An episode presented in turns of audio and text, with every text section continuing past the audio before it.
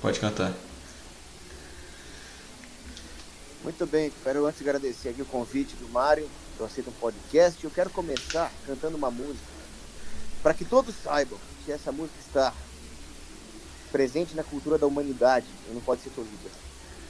Salve Regina, Mater Misericordiae, vita dulcedo, espes nostra salve.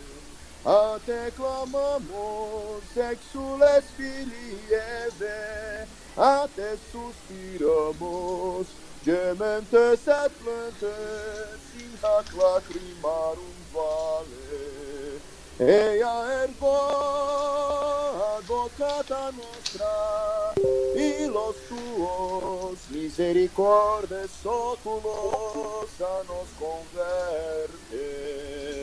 Et Iesu benedictum fructus ventris tui, nobis post hoc exilium ostende. Oh, o clemens, o oh, pia, oh, o dodoncis, Virgo Maria. Salve Regina. É pra todo mundo ouvir, pra todo mundo cantar. Ninguém tem direito de ficar pedindo direito autoral disso aí, não. É, Foi triste, eu. Galera tem que saber disso. Mas bem, vou. Aliás, direitos autorais não faz o menor sentido pra música nenhuma. É, Ô, se, eu, se eu quiser cantar Gangnam Style agora, eu posso. Posso mesmo, porque o Psy ganhou um monte de dinheiro e não cobrou direitos autorais de Gangnam Style. Opa, Gangnam Style! Pô, Canta aí Paradise e Gangstar. Gangstar Paradise, na verdade. essa, eu não, essa eu não sei cantar. Dá- o, coro é, o coro é memorável. O coro dá pra lembrar. Mas bem, É. vou começar, já vou fazendo aqui a introdução. Sejam muito bem-vindos ao canal Aceita um Podcast. Aqui quem vos fala é o Mário. E com um convidado muito do especial e uma honra ter aqui Paulo Cogos. Queria se apresentar. Mário, você acertou meu nome, muito obrigado. Fico extremamente e eternamente agradecido. Não, isso daí é, é lei. Não sou o Nando Moura aqui. O Paulo Cogos, o Paulo Cogos. Tá, a gente entra não, depois no Nando. Moura. Mas. É porque o, Nando Moura é um sujeito de baixo QI. né. Se apresenta aí, Cogos. É, todo mundo já te conhece, mas. Mas é sempre bom dar uma relembrada aí. Meu nome é Paulo Cogos. Eu sou empresário e ativista anarcocapitalista. Tenho um canal no YouTube. Meu canal se chama Ocidente em Fúria. Meu Twitter é Ocidente em Fúria também, arroba Ocidente F. E com o meu Basicamente. Ah, vai, fala aí, Cogos. Desculpa aí. Não, fala, basicamente é isso. E aí, com o meu co-apresentador aqui, o Fúria de Aquiles. É, o Rafux está chegando aí, galera. Não se preocupem. E se apresenta aí, Ra- é, o Fúria de Aquiles. Então, salve galera, eu sou aqueles do canal Fúria de Aquiles. Queria agradecer ao, ao Mário pelo convite e agradecer especialmente ao Paulo Cogos por participar aqui com a gente. E queria que que você soubesse, Cogos, que é, o seu canal é incrível, eu adoro ele. Você é um dos melhores economistas do Brasil que eu tenho conhecimento. Bom, acho que era isso, a gente pode prosseguir. E agora Muito também. obrigado por aqueles e aos espectadores. E agora também queria se apresentar aí, Rafux. Chegou atrasado, mas chegou. Oi. Você me ouvindo? Eu sou o Rafux, eu, eu faço as palavras do Aquiles as minhas. É uma honra estar aqui com o Cogos, é um dos maiores economistas do, do Brasil e o, um do, o monarca capitalista com mais respeito. E podemos, enfim, eu quero ser bem breve para começar logo a entrevista. Bem, mas antes de começar, eu queria que a galera se inscrevesse aqui no canal e desse um like para fortalecer o, o podcast, para ter um estilo para fazer mais. E chamar mais uns convidados especiais, por mais que os próximos convidados são muito especiais também. É, a galera também vê os outros podcasts. Tem um podcast com a Isaurinha Farias Cogos. Você viu? Um com a Isaurinha Ah. e outro com a Gabi. Libertin. Com a Gabriela Rocha. Aham. Olha, duas grandes expoentes da luta pela liberdade aqui no Brasil. É, e as duas são contra o aborto. São, elas são. Eu, eu gosto demais das duas, elas são belas e brilhantes. E não se esqueça também de dar. É. Nós também, e também não se esqueça de compartilhar a live. E gostaria que o pessoal seguisse nas outras redes: é, Instagram, Twitter. É, Instagram, Twitter. Eu não fiz o Facebook ainda porque não quero dar todos os meus dados pro Zuckerberg, não. Mas. Eu, ô Cogos, eu fiz um grupo inspirado na luta dos católicos, que é o grupo Guerreiros do Ocidente. Aí eu fiz um de Discord e outro de Telegram. Eu queria chamar todo mundo aqui para entrar no- nesse grupo. de- depois eu posto o link aqui no, no próprio comentário, nos- no, na próprio chat ao vivo. Mas não se esqueça de passar lá, o grupo tá muito bom. Mais alguma coisa, galera? Ou já podemos embarcar? O pessoal falou que o áudio tá baixo. Vocês conseguem aumentar aí em configuração ou eu tenho que arrumar? Deixa eu ver. Se eu for aumentar o volume, eu tenho que pagar. Então você chega um pouco mais perto do microfone. Ah, beleza. Bem, eu, eu vou começar, depois eu distribuo para pros, pros co-apresentador. Essa pergunta aqui é rápida. Ô Cogos, uma, uma coisa que eu queria saber, como é que foi aquele... Tá, agora tá alto demais a Fux. Eu queria saber uma coisa, aquele... Nice. Ô Cogos, eu queria saber... Aquele bate-papo que você teve, bate-papo frente a frente com você e aquele muçulmano. Ah, dos Spotniks. Aham. Certo. Então, o Spotniks me chamou para participar e você sabe como é que o Spotniks funciona. Você não sabe com quem que você vai debater nem sobre o que. É surpresa na hora. A única coisa que você sabe é que alguém é completamente oposto. E aí, quando eu vi a figura lá, ele não tinha nenhum adereço muçulmano, não tinha cara de árabe. Eu vi o jeitão dele lá, eu achei que ele era algum tipo de comunista. Eu achei que ia ser alguma coisa parecida com o que aconteceu com o Cristiano Quioca e a comunista lá que ele debateu. Aí, depois começamos a entrar em seara religiosa, as perguntas começaram a ser mais de cunho religioso. Então eu achei que ia ser um ateu. Falei, ah, então me botaram para discutir com um ateu. Depois ele começou a falar que não era ateu, eu falei, bom, vai ver que é contra um protestante. A hora que perguntaram quem é a pessoa que você mais admira, ele falou, puta que... Onde vocês foram me colocar, né? Será que esse cara vai explodir na minha frente? Olha a bomba. Esse era o meu medo. Cara, ele vai discordar de mim aqui e vai falar Allahu Akbar! Mas, mas não é assim que os muçulmanos fazem, né? Eles usam uma técnica chamada taquia. Eles fingem que são bonzinhos e realmente tem muita gente comentando lá no, no vídeo do Sportnik, você vê muito comentário do tipo ai, o muçulmano foi tão bonzinho e o cristão ali, o católico, era todo intolerante. Quer dizer, se fala a verdade, se fala a doutrina, você é intolerante, né? Eles querem que você seja, você compactue com o erro. Aí a menininha que comentou isso, né, menininha bonitinha de mini saia lá, falando que o muçulmano era educado e eu era um animal intolerante. Aí eu falei, pô, que legal o seu comentário, menina. Agora vai lá nos Emirados Árabes Unidos com essa sua mini saia, tomar uma caipirinha pra você ver o que acontece. Não volta mais. É. Pura libertinagem. E também o, a questão do. Das outras vezes que você foi, que era o Mude Minha Ideia. É, fala daquela vez do. Do cara. Do. Antropólogo. Que era. Falava que os homens são privilegiados. Né? É, esse discurso todo. Não, imagina o quanto esse antropólogo não foi doutrinado na faculdade dele, né? Mas é que esse discurso todo, de um lado vem esses antropólogos de esquerda falar que os homens são privilegiados. Do outro lado vem os migtol e falam que os homens são injustiçados. Eu quero saber quando que nós vamos parar com mimimi de ambos os lados. O homem tem responsabilidades que ele tem que cumprir, isso não é nem privilégio, nem eles são injustiçados por isso. Simplesmente cada sexo tem as suas responsabilidades sociais. E acabou, isso não é nem uma coisa nem outra. Nós temos que parar de se preocupar quem é privilegiado e quem é injustiçado e começar a entender que a missão de grandeza é o serviço ao próximo. A missão de grandeza do homem é o serviço à mulher e vice-versa, é o que está na Bíblia. O homem se engrandece quando ele serve a mulher, a mulher se engrandece quando ela serve ao homem. E essa guerra maldita dos sexos, feministas, Migtol, a PQP, eles inverteram completamente a relação bíblica. Um quer ser servido pelo outro em vez de servir. Chega disso.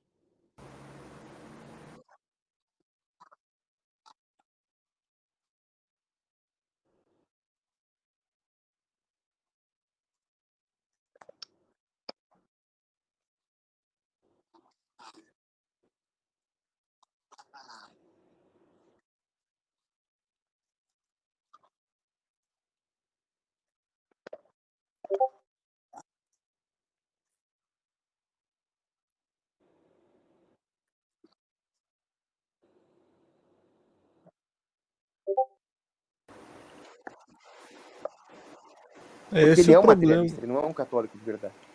É que esse, Cogos, eu acho que esse que é o problema que Fora afasta que ele não muita entende nada de gente. metafísica. Eu acho que isso é um problema que afasta muita essa gente do. é para todo mundo. Por que o homem é privilegiado? Isso, isso eu tô falando, falando mal dos feministas, né? Por que, que o homem é privilegiado? Até hoje eu não entendi qual é o ponto. O- Cara, eu, eu, os caras eu vão acho que falar esse- coisas absurdas, do tipo, ah, o homem ganha mais nas empresas. Isso é, é uma coisa completamente absurda. O fato do homem ganhar mais nas empresas significa simplesmente que a sociedade exige que o homem tenha um emprego, uma profissão, enquanto a mulher ela tem a prerrogativa de ser uma dona de casa. Eu não estou falando que o homem é injustiçado. A sociedade estar certa essa cobrança, mas isso não é nenhum privilégio masculino. E aí o homem entra na empresa, ganha, porque ele não tira licença maternidade, ele não fica grávido, etc. E ele ganha o salário que ele tem que ganhar. Se a mulher tivesse subprecificada, qualquer patrão que contratasse uma mulher produtiva por um preço menor estaria tendo um lucro de arbitragem. Então não tem dessas. O homem não é privilegiado na exemplo. E também ele não é perseguido pela sociedade que exige que ele lute nas guerras. E a mulher não, porque o homem é- tem essa responsabilidade mesmo, acabou. Claro que eu sou contra o serviço militar obrigatório. Claro que eu sou contra qualquer política de equiparação salarial. Sou contra qualquer intervenção do Estado na economia e nas liberdades individuais. Agora, culturalmente falando, esse negócio da mulher culpar o homem, o homem culpar a mulher tem que acabar. Isso daí é. des- Desfacela totalmente o tecido social. Sim, e Algo querendo ou não, querendo ou não, acho que isso é esse lance Tá do, disputando do é materialismo. Quem é mais injustiçado. Outra coisa que eu não suporto é o sujeito que vem falar que vem com- compactuar com a injustiça ou justificar uma injustiça específica, algo objetivamente errado, em nome da igualdade. Por exemplo, você vai defender uma isenção de imposto. Toda isenção de imposto é boa. É claro que devia ter isenção de imposto para todo mundo em tudo. Mas você vai ter uma isenção de imposto específico, o cara, não, se um paga, todos têm que pagar. Quer dizer, se eu for assaltado na rua, eu tenho que exigir que todo mundo seja assaltado para ficar igual? Não. O que é objetivamente certo é objetivamente certo. Isenção de imposto é certo. Ah, mas aí o governo vai aumentar o imposto dos outros. Aumentar os impostos dos outros está errado. Não a isenção. Se a isenção for acompanhada de um corte de gastos, ótimo. Se ela não for acompanhada de corte de gastos, então você tem que exigir que o governo pare de aumentar o imposto dos outros. E não expandir o Estado compactuando com a não isenção de imposto naquele setor específico. Aí fica essa. Um fica apontando o dedo pro outro. Você vê, por exemplo, na questão da fraudemia. Eu já vi dono de restaurante que foi vitimado pelas políticas ditatoriais do Dória, etc. Falar, ah, vai investigar as festas clandestinas. Claro que não. As festas clandestinas deveriam ser encaradas pelos donos de restaurantes como aliadas, porque elas mostram o absurdo da fraudemia. E elas seriam a ponta de lança na resistência. Então os donos de restaurantes teriam que imitar o exemplo das festas clandestinas e não pedir para o governo fiscalizar. Não, eu, eu tava vendo os pingos nos is, aí eu vi a parte que o. Tava o Augusto Nunes, o Vitor, todo mundo do- dos pingos nos is falando com, com aquela prefeita de Bauru que foi contra o Dória, e o Dória chamou ela até de vassala do presidente. Aí foi lá, ela falou que estava tomando medidas contra as festas clan- clandestinas, sendo que era que era para ela simplesmente ter liberado tudo. Claro, ela também não entendeu nada. Ela não vê que as festas clandestinas estariam do lado de quem resistisse ao Dória. É um legalismo que perverte a sociedade inteira.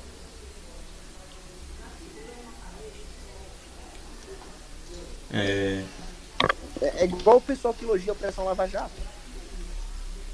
Como é que o pessoal elogia uma operação que acabou com a nossa privacidade financeira, prendeu um monte de pessoas inocentes que estavam tentando sobreviver? Se todo mundo pagar os impostos bonitinhos, ninguém sobrevive. E elevou aos píncaros da glória um traidor comunistinha, desarmamentista, abortista da pior espécie que é o Sérgio Moro. Então, o que que- eu, eu me pergunto o que que saiu de bom da Lava Jato? Nada absolutamente nada. E o pessoal aprova, ah, não vou prender os sonegadores, não vou prender os contrabandistas, vamos acabar com as festas clandestinas. Então é esse legalismo que mata. O legalismo é que abre a barreira para o mal. Nós vivemos numa sociedade onde não, não tem mais a possibilidade, por exemplo, de heroísmo, né? Porque ou você é um herói desarmado, ou você entra na profissão das armas e obedece a uma cadeia de comando prussiana. Então não existe mais espaço para um herói, que é o sujeito desobediente e armado. Aí existe o que? O criminoso, que é o vilão. Que não é um herói, é um vilão. Ele é desobediente à lei natural e está armado. E nós não temos como combater esse vilão.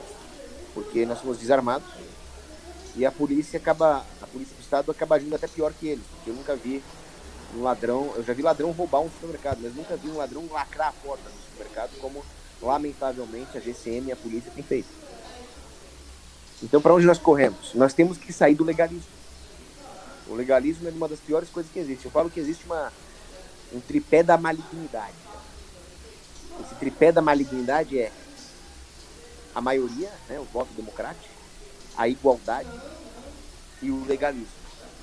Vejam que a maioria até pode estar certa. Uma, igual, uma equiparação até pode resultar da justiça. E uma lei até pode estar certa. O grande problema é achar que essas três coisas definem moralidade per se. E aí eles formam um tripé da malignidade. Praticam-se injustiças em nome dessas três coisas: a maioria, a igualdade e a lei. E, Cogos, deixa eu aproveitar esse assunto e te fazer uma pergunta. É, porque assim, eu vejo que justamente é, a gente deixar a lei a cargo dos, é, como diria, esse, dos legistas, então dos, de alguém que vai lá, faz uma faculdade de advocacia ou qualquer coisa assim. Então isso meio que cria uma casta. Só quem pode criar e interpretar leis são as pessoas que passaram pelo processo XYZ é, e o resto não pode, porque assim, eu, isso faz é como se fosse um monopólio. Como se fosse uma elite. Exato, uma elite, uma casta. E o próprio sistema ele acaba meio que retroalimentando essa esse sistema, porque aí tudo precisa, os caras fazem leis. Aí eles vão colocar eles vão colocar mais leis para que isso seja, para que eles sejam necessários, né? Eles criam como se fosse a própria demanda, o próprio cabide de emprego. Como é que você acha que a gente poderia, talvez, aí pensar de um, um jeito de quebrar isso? É, as pessoas têm que entender uma coisa que o Strickland fala, que leis humanas, positivas, elas não criam moralidade. Então, nós, o homem, em outras palavras, não faz lei. O homem descobre. O homem descobre a maneira como a sociedade melhor se adequa à própria natureza humana. E não existe outro jeito de fazer isso senão uma sociedade que parta da ideia da harmonia social. No momento em que nós adotamos uma teoria que nega a própria existência, a própria possibilidade de uma harmonia social, que são as teorias contratualistas, não tem como haver direito nem leis justas, porque ela já parte do pressuposto que a harmonia social é impossível. Então nós temos que descartar o robianismo, a ideia de que mataria sem governo, sem uma autoridade central, e entender que somente a partir de relações harmônicas nós podemos criar instituições para preservar essa harmonia social. Agora, seria utopia dizer que todo mundo dar a mão e criar sociedades harmônicas. Isso aí seria um de uma criancinha da, da sétima série, da, né, escrevendo uma redação para a escola. Mas nós sabemos que a harmonia so- social surge naturalmente em sociedades pequenas chamadas família. E que dessas famílias nós podemos expandir o escopo dessas relações harmônicas para clãs, para até para o vilarejo. E à medida que nós vamos aumentando o escopo dessas organizações sociais, nós vamos tendo cada vez menos profundidade e abrangência dessas leis. Em outras palavras, a sociedade não pode ser regida por um legislador central. Do contrário, ela seria desnaturada. A- o legislador central, no caso um pai de família, um pater familias, ele precisa ter o escopo limitado àqueles que ele ama e serve, que são seus familiares. Do contrário, ele se desnatura. E toda a legislação social, portanto, tem que partir de, do, de baixo para cima. Ou seja, não existe outra forma de fazer as coisas se não descobrir essas leis através das relações de mercado. As relações de mercado é onde se parte do contrato, da honestidade, da transparência, como um pressuposto, como uma condição para a existência dessas relações de mercado. E a partir delas elabora, elaborar-se-iam as leis positivas, aquelas que nos trariam mais certeza de contrato e menores custos de transação.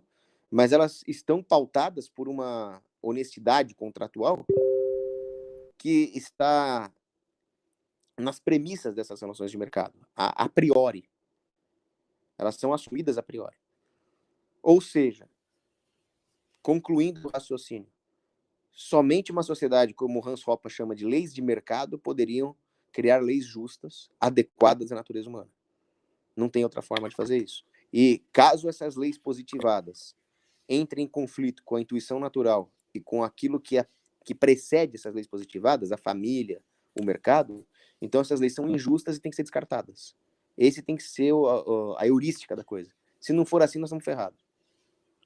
En- Entendo. Ô, Mário, só uma pergunta. Vai ficar salvo, né, o podcast? O Mário tá mutado. Ele tá mutado, mas acho que vai sim, Kogos. Mas eu posso fazer uma pergunta. É uma. Eu É, posso o- fazer uma pergunta pro Kogos em- Falei, falei, falei. Vai É, ficar salvo, como, né, o Vai. podcast? Maravilha. Como é o lance do, do, dos anarcapitalismo, que eu vejo que muita gente, tipo, que é cristã, conservador, tipo, que é a maioria do povo brasileiro, eu vejo que eles Então, se é afastam. Eu vejo que eles se afastam um Hoje pouco, nós temos monopólios de tudo, né? Você não pode nem contratar um advogado. da ideia do você anarcapitalismo por conta do lance do materialismo, contratar Um cara. advogado que o sistema Você autoriza. a? Então, eu posso contratar alguém para limpar o meu quintal, não posso? Para varrer o meu quintal? Posso, é. eu que quero. Não precisa ter uma organização brasileira dos limpadores de quintal. Mas fazem isso com direito. Não basta nem você ter um diploma de direito, você tem que passar numa guilda chamada OAB. Mas por que isso? Eu sou o João eu quero contratar o José para ser meu advogado. Aí vem o governo e fala: não, o José ele não, não passou na nossa guilda, você não pode contratar. Não, mas eu quero contratar. E aí o governo não deixa. Então isso é a formação de uma reserva de mercado de um monopólio. E isso, isso tem que acabar em todos os setores. né?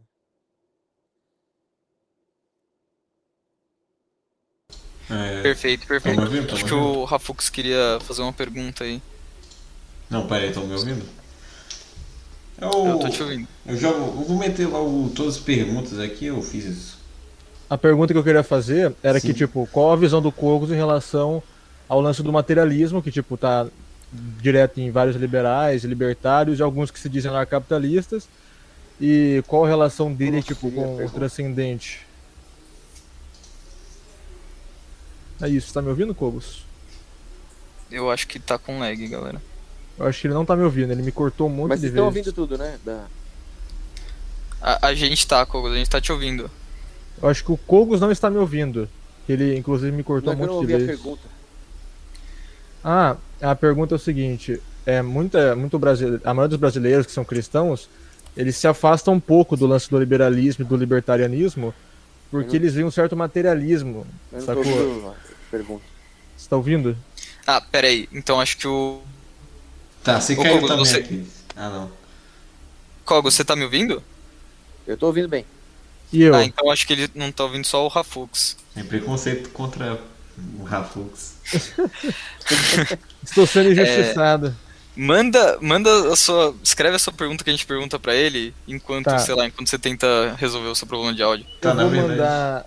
Na verdade, Ô, eu acho tá, que eu já ô- consegui elaborar perguntas Ô. Aquiles. Então- então- é, então manda aí. Ô, Mário, faz a minha pergunta pro Kogos. É o, o Cogos, o Rafux só falando que o lance do, do pessoal aqui no Brasil não pegar muito a onda libertária é por causa que é materialista, libertária barra liberal, porque vem muito do materialismo e o, e o povo brasileiro é mais voltado à religião.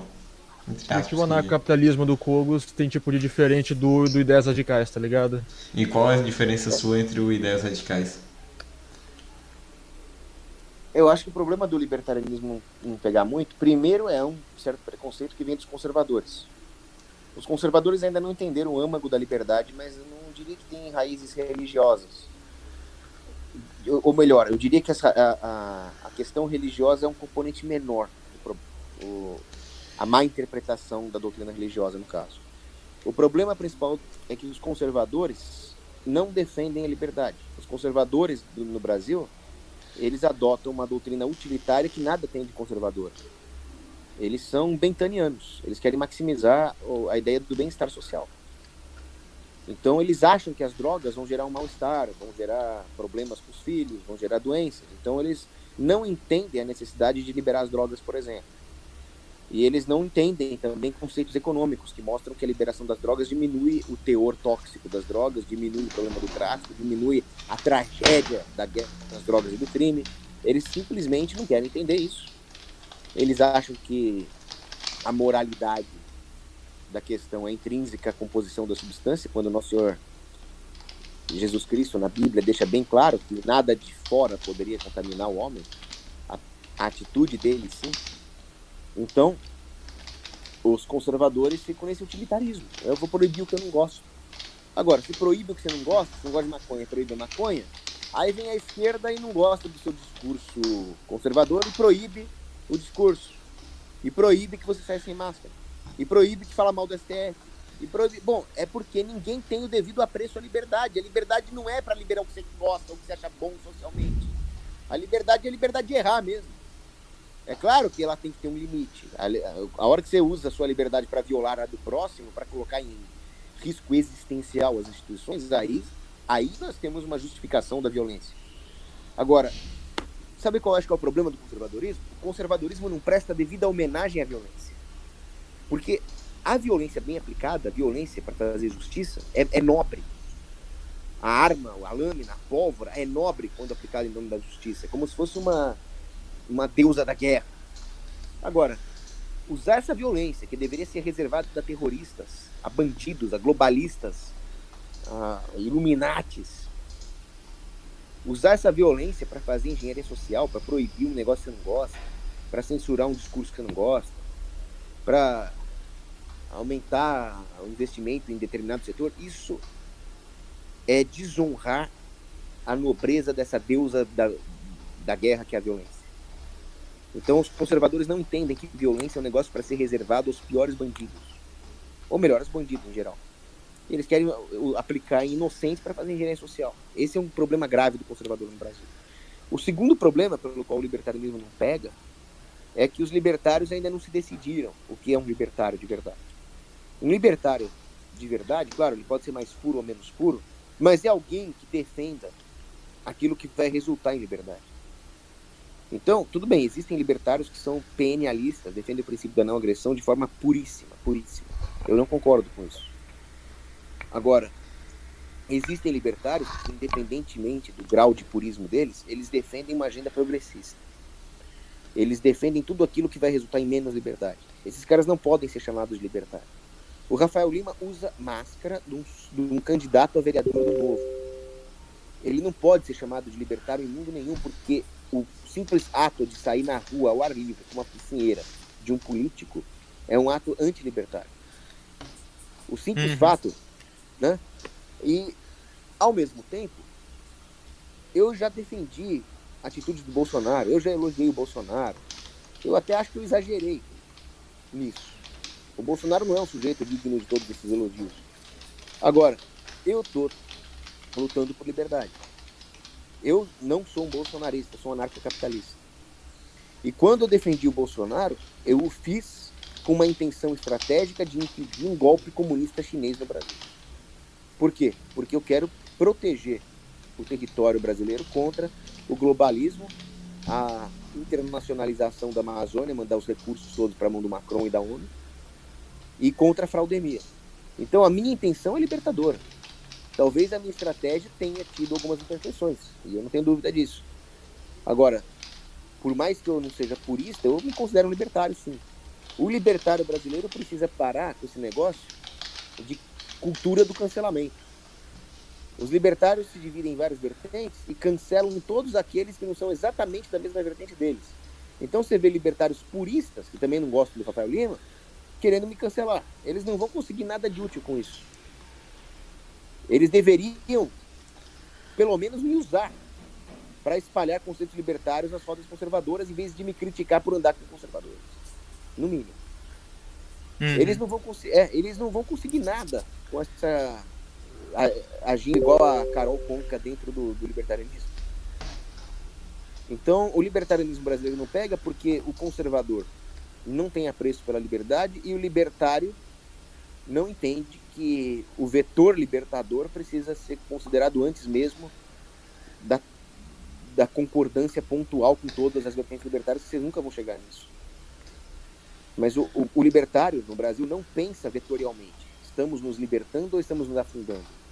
fica numa disputa de ego, onde se ele não concorda 100% com determinada vertente, ele prefere cancelá-la do que usar vetorialmente para avançagem da liberdade. Perfeito, perfeito. É, acho que também uma, uma, outra característica da pergunta do Rafux é você vê é, um certo caráter materialista no. O Rafux também. Ah, nossa, finalmente. Finalmente, amigo. Agora podemos voltar à live. Bem, é, acho que agora a gente voltou. Eu vou só marcar uma coisa aqui e pronto. Vou, vou dar um corte abrupto na live. Mas beleza. Vamos voltar agora aos temas que eu até me perdi. O Kogos falou que ele queria voltar respondendo a pergunta do, do Rafux. Sim, aquela. Eu posso, agora que eu, ele tá me ouvindo, vou tentar fazer a pergunta pessoalmente. O lance é o seguinte: é se porque eu vejo que o que afasta muita gente que, tipo, que é cristã do, da ideia do anarcapitalismo é essa galera mais libertária, liberal, que é, é muito materialista, sabe? Que só quer pensar em dinheiro e cargo público. O que, qual a sua opinião sobre isso, Cogos, e qual uma saída melhor para quem busca um, algo mais transcendente? E Mário, pelo amor de Deus, muta o seu microfone, tá sendo um chato desgraçado. Mas é isso, Cogos. E deixa eu fazer uma pergunta, nós já estamos ao vivo? Já estamos, então, peraí, acho que você não está ouvindo o Rafux, então, porque ele acabou de refazer a pergunta dele. É... Não, eu ouvi a pergunta, eu só queria saber se nós estamos ao vivo e se o primeiro trecho vai ficar gravado. Ah, tá. Não, não chegou a cortar, não. Tá. Ah, não, é, tranquilo. É, mas pode responder aí, Kogo. Mas então, estamos ao vivo, né, Mário? Tamo, tamo. E o primeiro trecho tá. vai ficar gravado. Não tem primeiro trecho, tá ao vivo desde sempre. Tá, entendi, tá direto. tá bom, então vamos lá. O que eu tava falando para ele, ele, e até nós fizemos algumas, com, algumas conversas interessantes aí no bastidor, nos bastidores sobre o futuro do anarcocapitalismo é o seguinte. E eu, eu falei que o, o materialismo, o hedonismo, não é um problema dos libertários só. É um problema da sociedade moderna ela contaminou todos os setores, até, até o clero da Igreja Católica. Os padres que defenderam o fechamento de missas, por exemplo, são materialistas.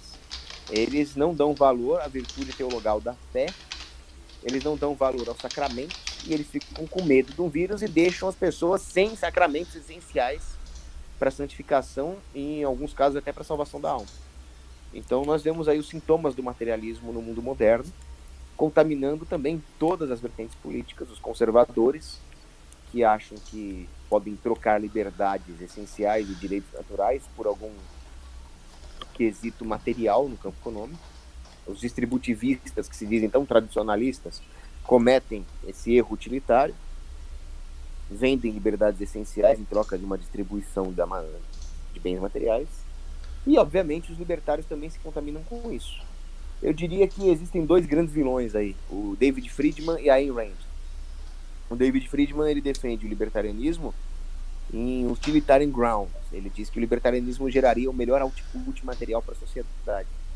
Mas não é por isso que nós somos libertários, sim porque é o justo, é o correto. Então, eu fico pensando, um sujeito como o David Friedman, ele sequer consegue entender o conceito de defesa militar privada, porque ele diz que cada soldado num, numa batalha individualmente tem incentivos para sair correndo e largar a tropa. Certamente o David Friedman não conhece o conceito de camaradagem militar nem de honra. Nós sabemos que muitos homens e mulheres ao longo da história fizeram um sacrifício da própria vida para defender ah, o próprio povo, a própria terra. E isso tende a se reforçar numa sociedade sem Estado, porque as identidades que se formariam numa sociedade sem Estado, por não serem frutos de decreto, elas seriam naturais e muito mais fortes. As identidades de, de família, de clã, de pertencimento, culturais, religiosas, seriam muito mais fortes. Então, o, eu fico pensando o seguinte: se as pessoas fossem todas materialistas, quais sacrifícios elas estariam dispostas a fazer em nome da liberdade? São sacrifícios difíceis, talvez não tão difíceis como boicotar uma grande corporação, alguns bem mais difíceis, como se expor, correr o risco até de perder um emprego, e vai chegar ao ponto que nós vamos ter que trocar tiro e aí vai ter o sacrifício da própria vida. Se nós não nos preocuparmos com o futuro, com o próximo, com o outro, nós nunca vamos fazer esses sacrifícios, vamos pensar sempre a curto prazo, nunca vamos adquirir coesão social e cada um vai tirar a sua casquinha imediatista de forma que o resultado, vetorialmente falando, vai ser um aprofundamento da tirania. Mas, individualmente, cada um vai tirar sua casquinha antes. Então, ideologias materialistas, hedonistas, não têm nenhuma compatibilidade com o pensamento libertador. Aí entra em range. Ah, o homem tem que ser egoísta, tem que pensar em si próprio, desde que ele não passe a perna no outro. Façam isso e o destino é a tirania.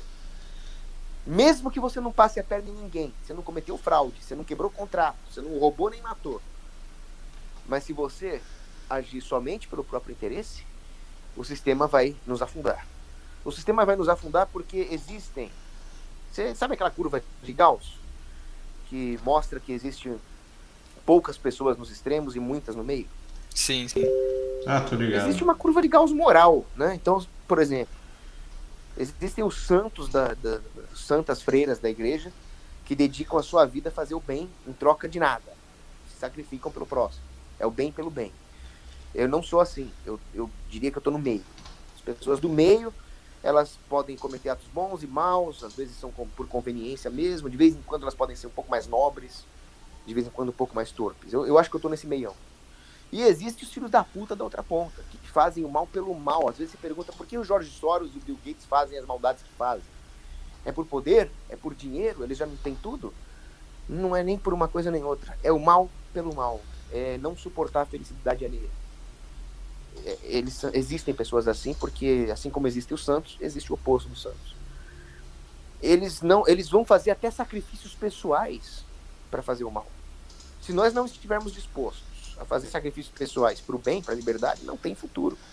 Então eu exorto os libertários a parar com esse negócio de objetivismo de Ayn Rand, da puta que eu pariu, e entender que nós só vamos nos libertar fazendo sacrifícios pessoais, combatendo o bom combate, em nome de uma transcendência, em nome de conceitos universais como a honra e os valores morais. Perfeito. É, eu, quero fazer, posso, eu quero fazer uma pergunta do chat que meio que complementa com a sua resposta. Que o que poderia ser feito em relação às big techs, já que não, é, já que não haveria uma intervenção do Estado?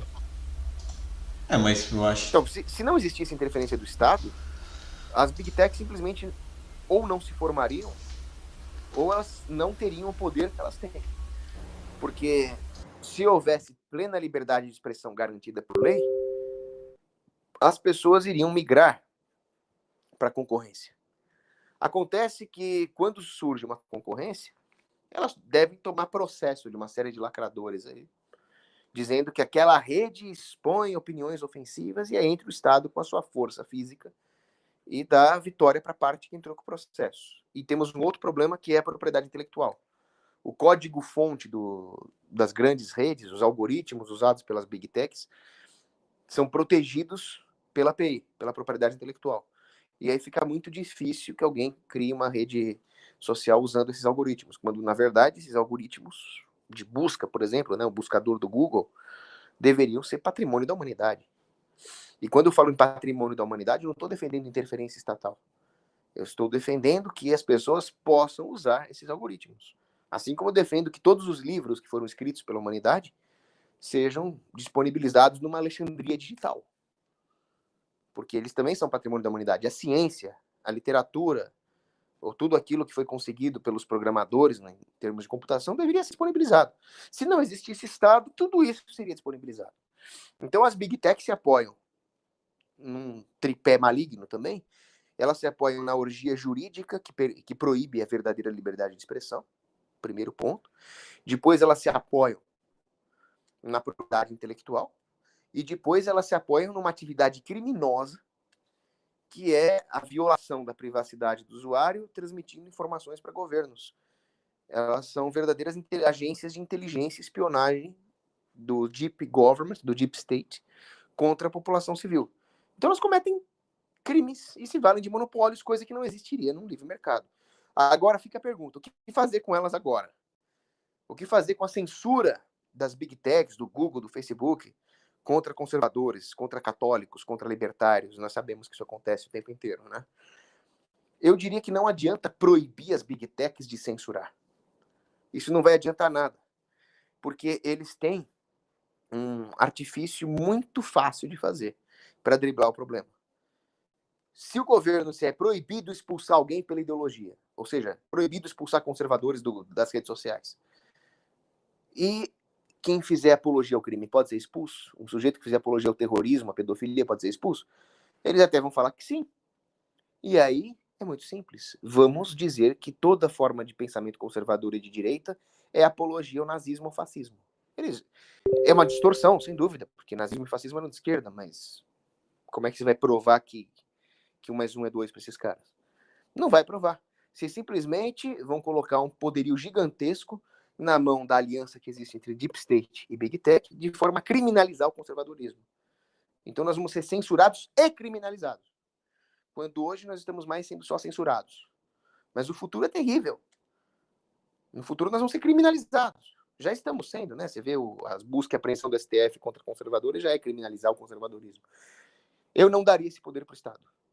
Eu não daria para o Estado o poder de mandar nas políticas das empresas de tecnologia. O que eu faria é uma guerra cultural, coisa que a direita desaprendeu a fazer. A esquerda gramsciana faz o tempo inteiro e nós não sabemos fazer. Tem duas coisas que nós temos que aprender a fazer: guerra cultural e uso correto da tecnologia.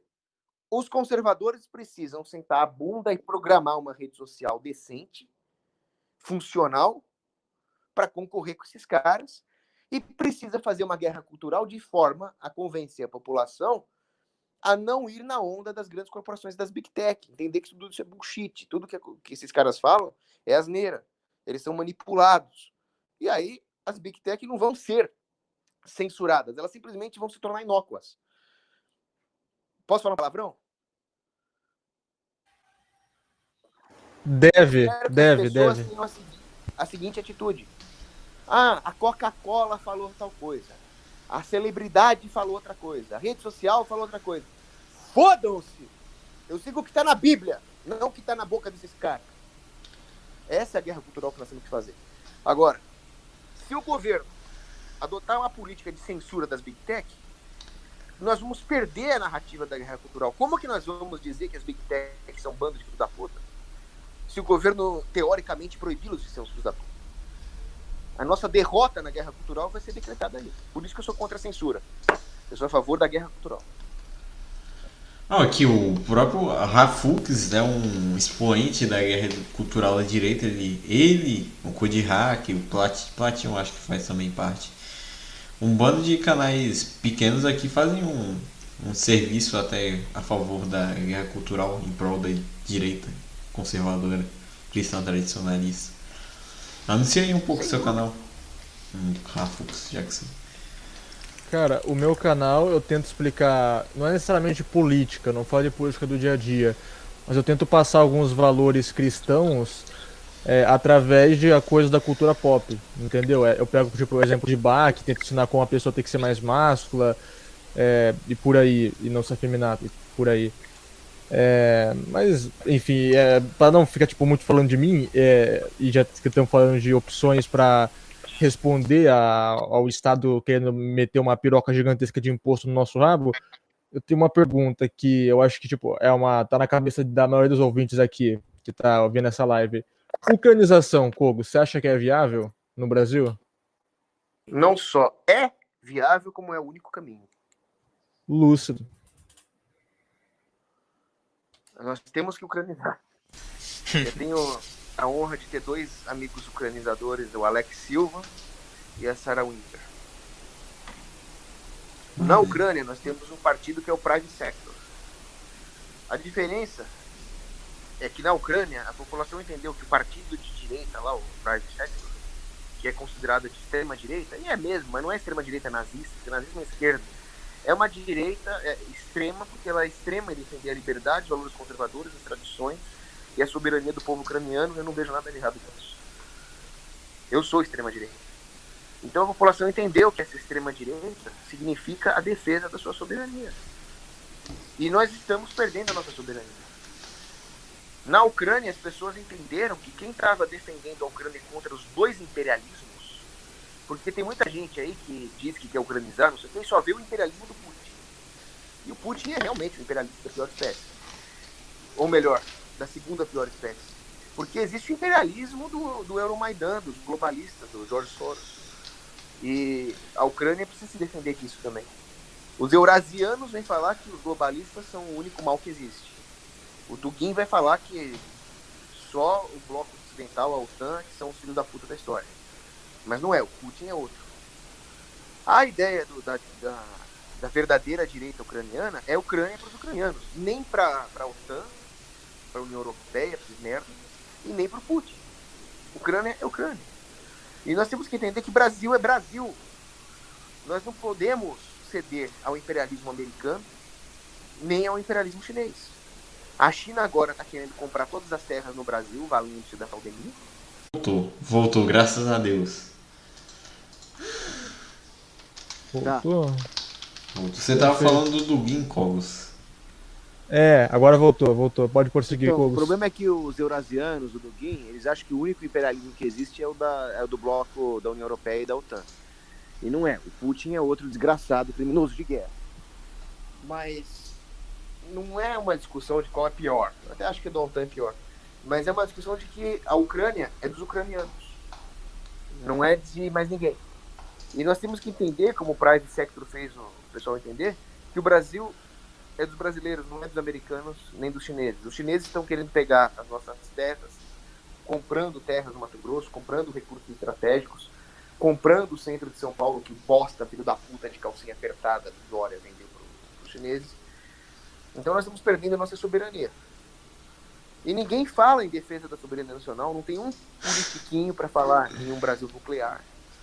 Então nós estamos precisando de uma direita que não seja essa pseudo-direita bolsonarista, esse Nelconzinho, covarde, que fica depositando todas as esperanças no Trump e depois quebra a cara quando o Trump perde a eleição e entra o Biden, que é completamente anti-brasileiro, que quer boicotar o comércio bilateral com o Brasil e quer internacionalizar a Amazônia. Nós só vamos ser soberanos o dia que não importar quem seja o presidente americano. O dia que não importar se o presidente americano gosta ou não do Brasil. Se gostar, gostou. Se não gostar, nós temos bomba nuclear aqui não se meta conosco. Essa é a, é a saída. E nós não podemos nos vender para a China, nós não podemos atrapalhar o empreendedor brasileiro de forma a fazer a nossa economia se tornar insustentável e vem o investidor chinês aqui e compra tudo. Ou seja, uma verdadeira direita, por isso nós temos que ucranizar isso aqui, é uma direita que vai destituir os traidores pátrios comprados pelas potências estrangeiras. Nós temos que ter um programa nuclear, nós temos que ter uma economia capaz de concorrer com a China. A única forma de fazer isso é com uma economia livre, porque os chineses se valem de trabalho escravo para baratear a mão de obra, enquanto nós temos regulações trabalhistas que encarecem tudo, geram desemprego e também acabam escravizando o trabalhador brasileiro com baixos salários. nós podemos concorrer com a escravidão chinesa através da prosperidade e da liberdade econômica. E nós nunca, nunca, jamais podemos abdicar da nossa cultura, da brasilidade, das características de cada local brasileiro. Por isso que eu sou contra o centralismo getulista, que o Getúlio enterrou o Brasil. O Getúlio queimou as bandeiras dos estados. Nós vamos ter uma brasilidade mais forte com o cultivo das culturas de cada região brasileira. E tudo isso com uma moeda forte, de preferência desestatizando a moeda com ouro e com programa nuclear. O Brasil precisa da tríade nuclear, eu falei isso na minha live. Nós temos que ter bombardeiros nucleares, submarinos nucleares e silos terrestres nucleares. Temos que ter ferrovias. Puta que pariu, o Brasil não tem ferrovia. Sem ferrovia não tem mobilidade estratégica de tropas. Qualquer um invade o Brasil e as nossas parcas brigadas do exército não vão chegar no lugar. Como é que resolve o problema das ferrovias? Não é investindo em ferrovias. É deixando o empresário criar ferrovias lucrativas. Mas tudo hoje precisa de licença. Temos que acabar com isso também. Então, uma ucranização brasileira é essencial, porque nenhum político vai querer perder as mamatas vai querer deixar de vender, de criar dificuldades para vender facilidades. A fraudemia não vai sair, a não ser que nós ucranizemos, quebremos o pau mesmo. Bem, agora. É, eu- Agora, só, só complementando. Ah, sim, sim. Por que, que a Ucrânia virou uma torta de maçã, disputada por dois bárbaros, que são a OTAN e o Putin? Porque na década de 90, na época do Clinton, a Ucrânia decidiu abdicar do seu programa nuclear. Que erro. Nós agora temos a mesma opção. Podemos assinar o acordozinho de bosta de não proliferação de armas nucleares. Ou podemos mandar esses globalistas a merda, criar o nosso programa nuclear e falar pisa na Amazônia pra você ver, filha da puta. Eu sou a favor dessa segunda opção. Não, mas essa é a falha da democracia liberal. Exato. Pra- E Vai pode falar aí. mais, depois eu. Não, não, eu já interrompi você uma vez, pode falar, depois eu mando a minha pergunta. Não, pra resolver isso é. O melhor que a gente poderia fazer é desfazer tudo que o Getúlio fez e tudo que o Deodoro da Fonseca fez. É a única maneira de preservar um pouco o resto que sobrou de Brasil. Cara, por falar em resto, Kogos, o pesso- concordamos que Estado e imposto é uma merda, mas você acha que. O pessoal do chat perguntou. Se você acha que a volta da monarquia no Brasil é uma chance de recuperarmos nossa soberania a curto barra médio prazo? Eu diria que a restauração das monarquias no Brasil, sim, da monarquia não. Hum, separatismo, então. Seria o ideal. Porque se colocar a monarquia do de Bragança, eu já conversei com eles, eles não são. Eles não são mal intencionados. Eu já conversei com eles, eles têm pontos muito interessantes. Eles realmente seguem a catolicidade da princesa Isabel, pelo menos no caso do Dom Bertrand.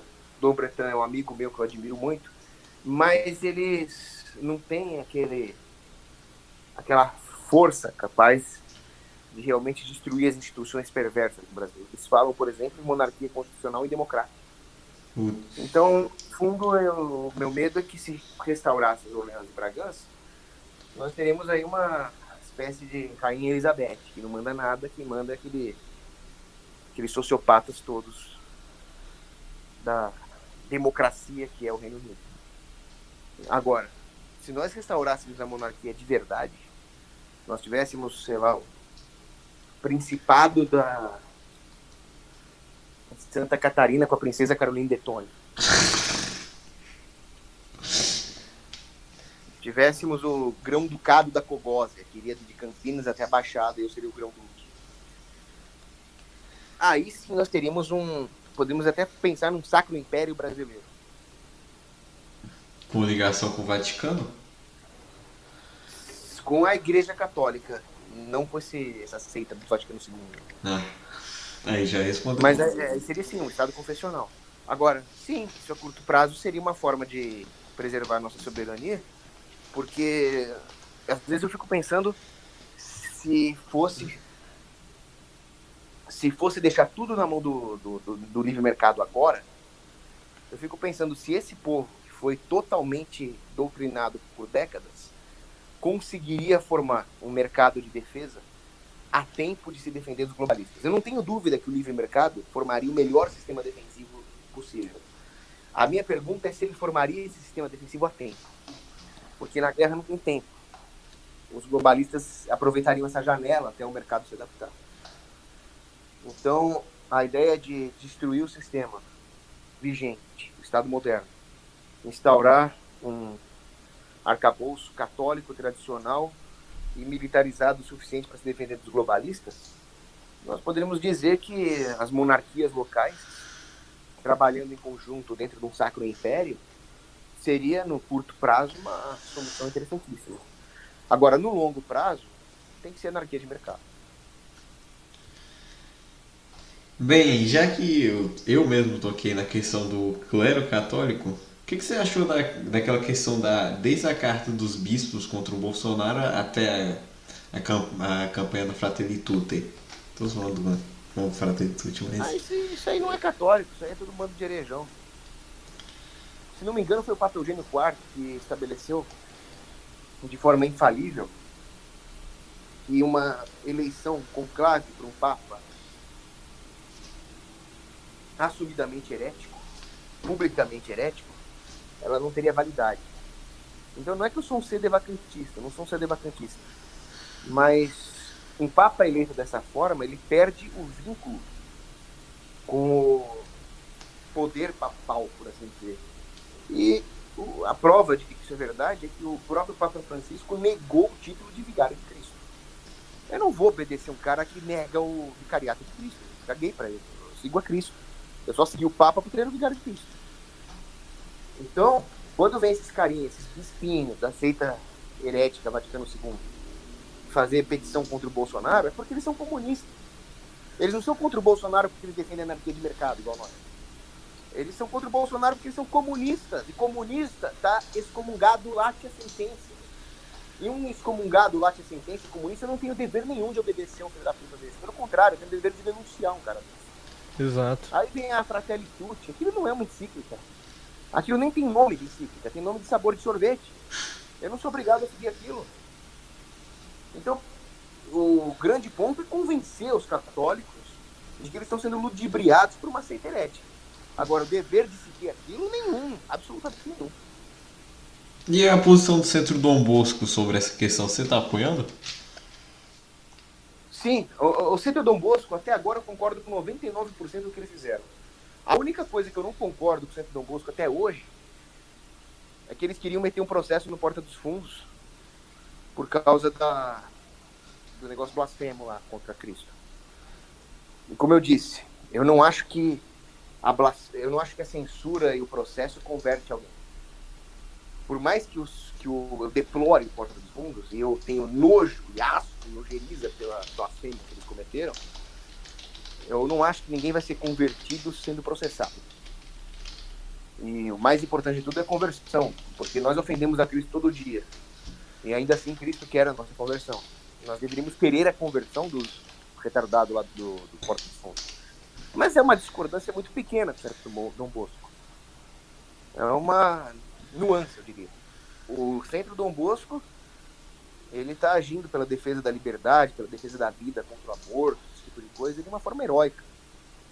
Eles estão 99% corretos. Então tudo que, tudo que eles estão fazendo aqui é uma resistência heróica da comunidade brasileira, é elogiado. Não, que nem aquele Lucas ali é, é o Lucas do Centro Dom Bosco é quase um, uma anarquista de mercado completo. O cara apoia todas as medidas contra a quarentena, contra o uso obrigatório de máscara. Todo mundo ali, vou usar uma gíria de internet, todo mundo lá é, é based. são, são bem black pillet mesmo. Vou, Todo vou- mundo lá está flutuando sobre o gado comum globalista, meu caro Mário. Agora, posso fazer uma, uma autocrítica aqui? Fala aí, Sim. manda aí. Deve.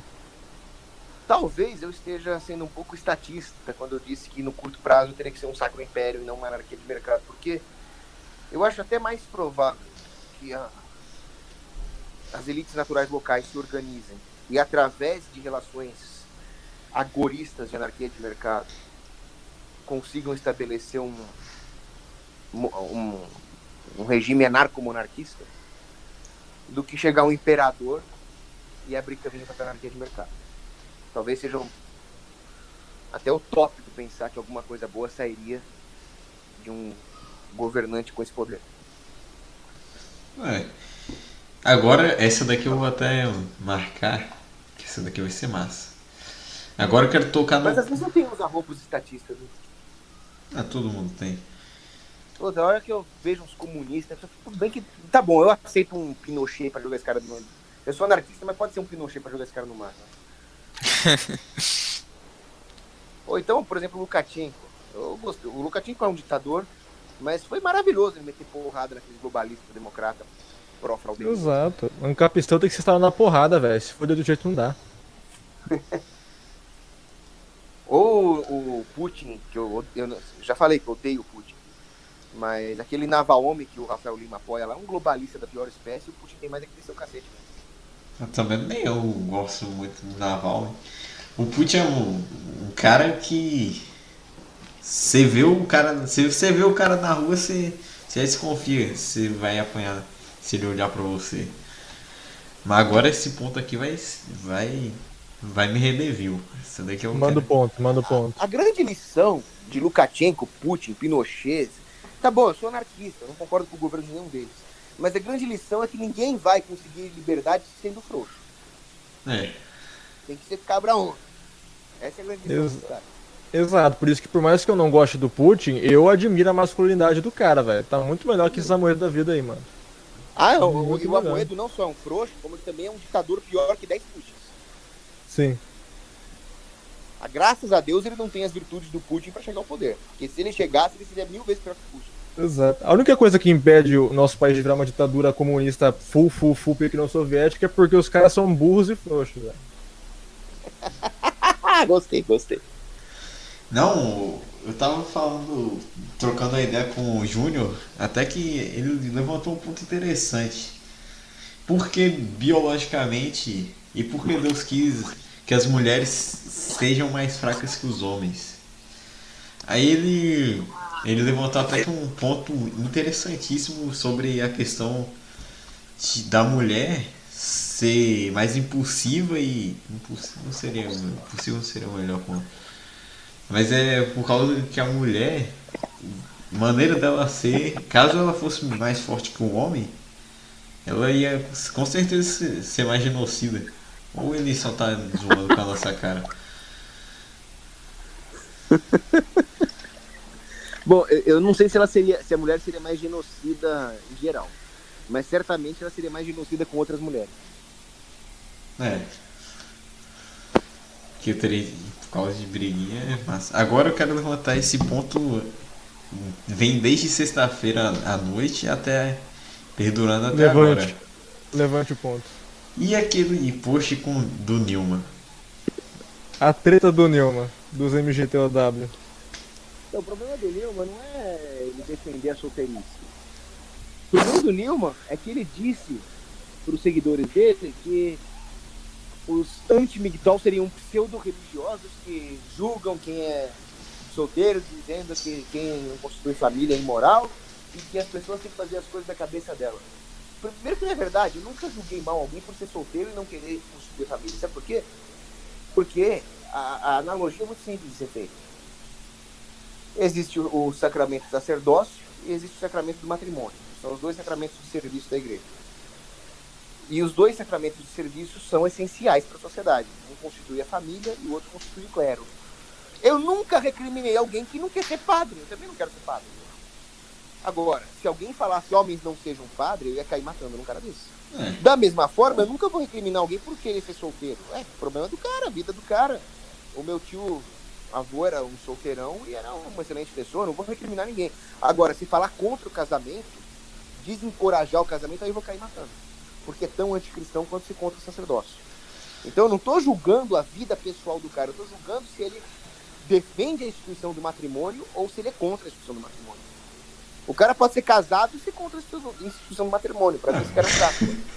Ou o cara pode ser solteirão e defender o matrimônio, ok? É um cara que está sociologicamente correto. Então ele foi desonesto intelectualmente, eu achei. E aí ele falou, não, façam da sua cabeça. A sociedade quer pressionar vocês para casar, mas não se deixem levar, façam da sua cabeça. Eu vou falar nem da sua cabeça e nem da pressão social. Sigam a Cristo. Se Cristo falar, larguem tudo para me seguir, vocês larguem tudo e sigam. Não é para fazer da sua cabeça. E que eles estão falando um negócio desse? É, o, um ponto estranho que eu queria. Uma, até uma crítica construtiva a tu é que você poderia ter resolvido tudo isso no, no direct depois, caso ele não respondesse, você poderia simplesmente ter mandado tudo isso no, no público e ter dado até um pouco mais de razão a você, por mais que tinha dado. Até que você tava com um pouco. tava com razão, tua razão. Só que, Olha, eu, é não sou, xingou, eu não sou diplomata. né? O Kogos não bebe a com soja, gente. É que assim, eu sou crismado. O crismado, ele é um soldado de Cristo, ele não é um diplomata de Cristo. Então, quando alguém ataca a Igreja Católica publicamente, eu vou defender a Igreja Católica publicamente. Então, eu concordo com você que talvez eu tenha faltado com, com caridade. Eu cheguei com duas granadas e na voadora. Talvez eu devesse chegar só com uma imobilização de jiu-jitsu, né? Ah. Deixa eu lembrar agora o que eu ia falar. Ah, já tem. Cara, mas o debate com, com o Newman, que o Kogos, acho que ele fa- é, postou no Instagram que vai fazer, vai ser uma das coisas mais relevantes, sinceramente, pra mim. Tipo, independente de quem vai, entre aspas, ganhar o debate, eu acho que vai ser muito informativo e interessante de se assistir. Eu concordo, eu acho que não importa quem ganhar ou quem perder, vai todo mundo ganhar. É, Ah, eu gostei, gostei da ideia.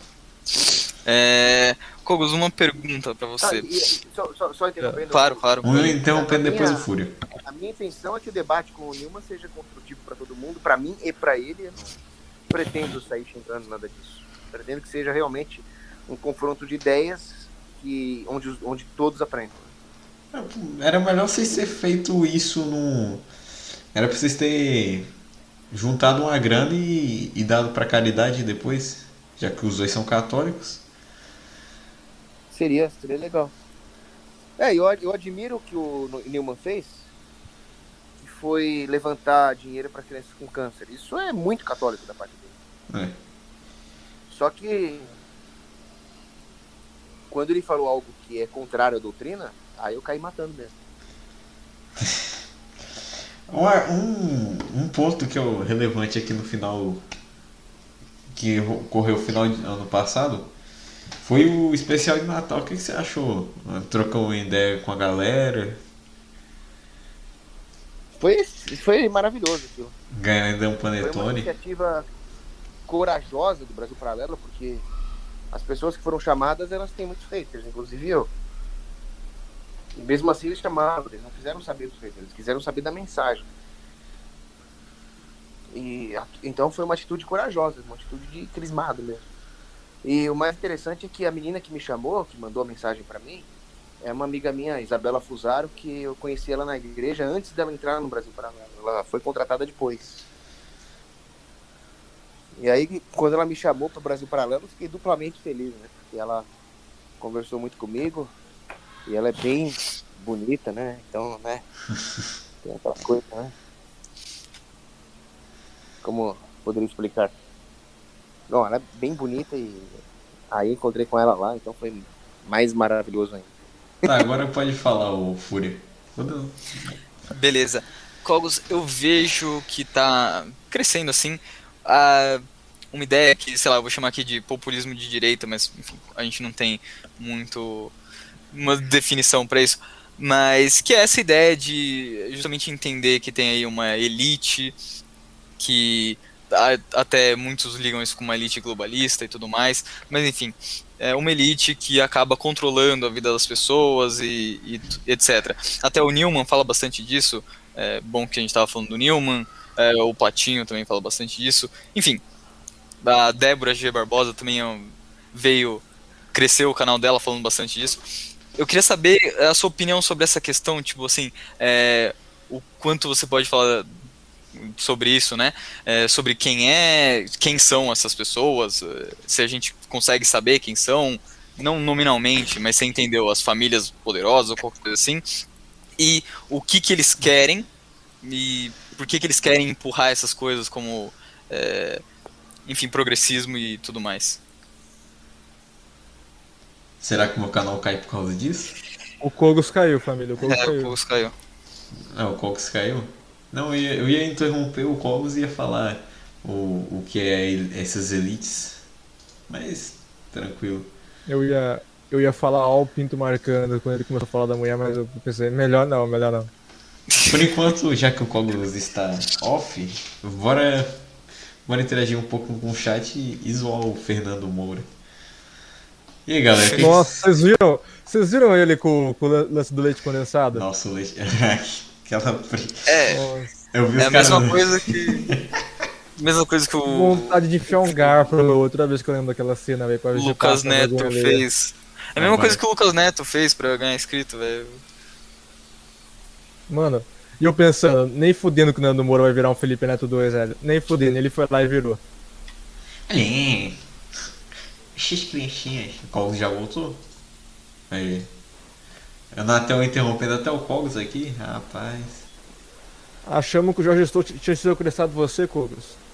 Será que a maçonaria É, eu- já apagou o Cogos? Agora a Anatel me derrubou da live. Você pegou a pergunta, Cogos? Não, pode repetir, por favor. Claro. Não, eu comentei que eu vejo aí crescendo muito, principalmente no YouTube, é, um pessoal que se alinha com esse pensamento de, sei lá, o que eu vou chamar aqui de é, populismo de direita. Que é a ideia de que existe uma elite, né? E essa elite ela controla a vida das pessoas, ou enfim, etc. Tenta empurrar pra gente progressismo, essas coisas.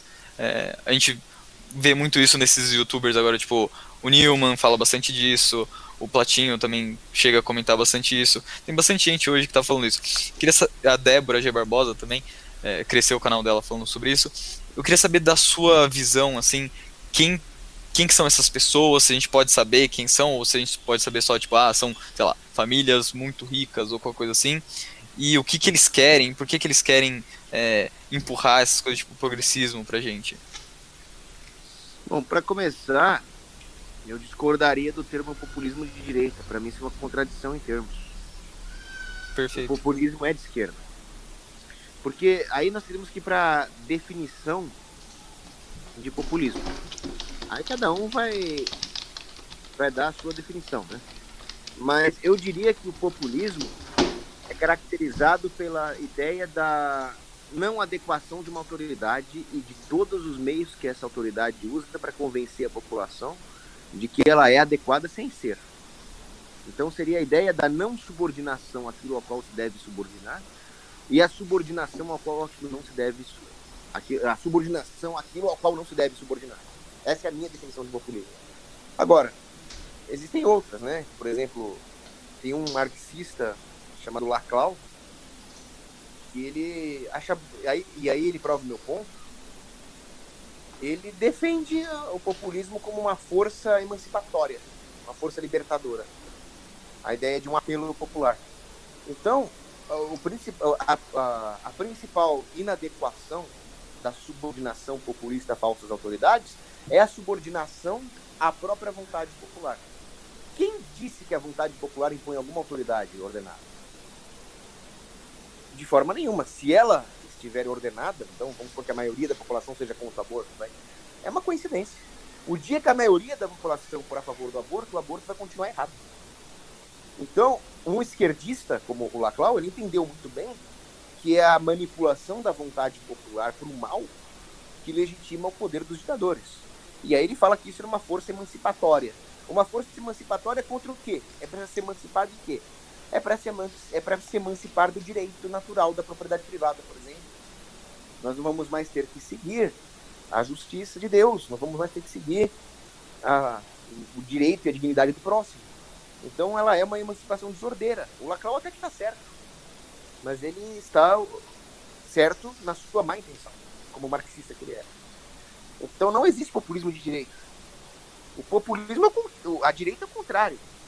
A direita é não importa qual seja a vontade popular. O importante é o que é o certo. Aí, quando a direita fala na existência de uma elite que controla o mundo, nos Illuminati, nos globalistas, etc., a esquerda vem falar em populismo de direita. E aí a esquerda começa a associar a direita ao populismo e atribuir uma pecha negativa ao termo populismo.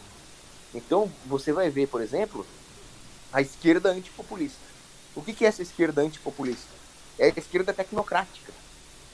Porque, de fato, muitas pessoas acordam para o problema da violação dos direitos naturais e acabam exigindo a restauração da ordem de justiça, a restauração da ordem natural.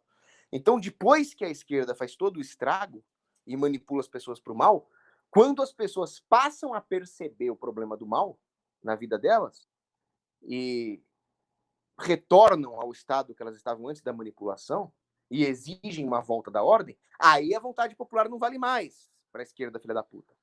Aí é populismo. Aí não, aí tem que ter uma elite tecnocrática que faça valer as suas regras pseudocientíficas. Então, vejam como a esquerda joga com os termos. Na hora de manipular o povo, o populismo é bom. Na hora que o povo não aguenta mais, o populismo é ruim. O fato é que, o, o fato é que quando a esquerda faz isso, já é uma forma de populismo. Fazer a população negar a própria tendência natural já é uma forma de manipulação populista. Então, a esquerda nunca sai do populismo. São apenas jogos de palavras. E existe sim uma elite que manipula tudo. Não é possível que depois que as pessoas viram o que aconteceu em 2020 com a fraudemia, com todo mundo falando mal dos remédios que funcionam, deixando a população morrer. Não pode usar cloroquina porque é capaz de alguém ter uma caganeira, mas pode impor quarentena e destruir a economia inteira, mesmo sabendo que isso não funciona. E tudo isso para depois vender vacinas que também não funcionam e matam, porque são as vacinas que vão enriquecer os grandes bilionários e as grandes corporações. Você tem aí a realidade econômica da fraudemia, onde a China, que causou todo o problema, foi o único país que ganhou dinheiro, os outros estão depauperados. E aí você tem os bilionários, o Bezos, o Bill Gates, o Elon Musk, a graça toda, lucrando enquanto os pequenos comércios vão à falência. E tudo isso sabendo que há um planejamento nesse sentido desde 2017, que se fala em uma possível epidemia e os planos de quarentena.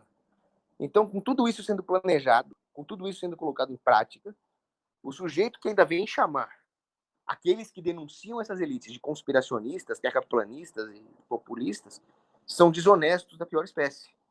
Não existe populismo de direita, existe uma direita que fala a verdade, que expõe a, as elites mundiais e são difamados por isso, difamados por falar a verdade.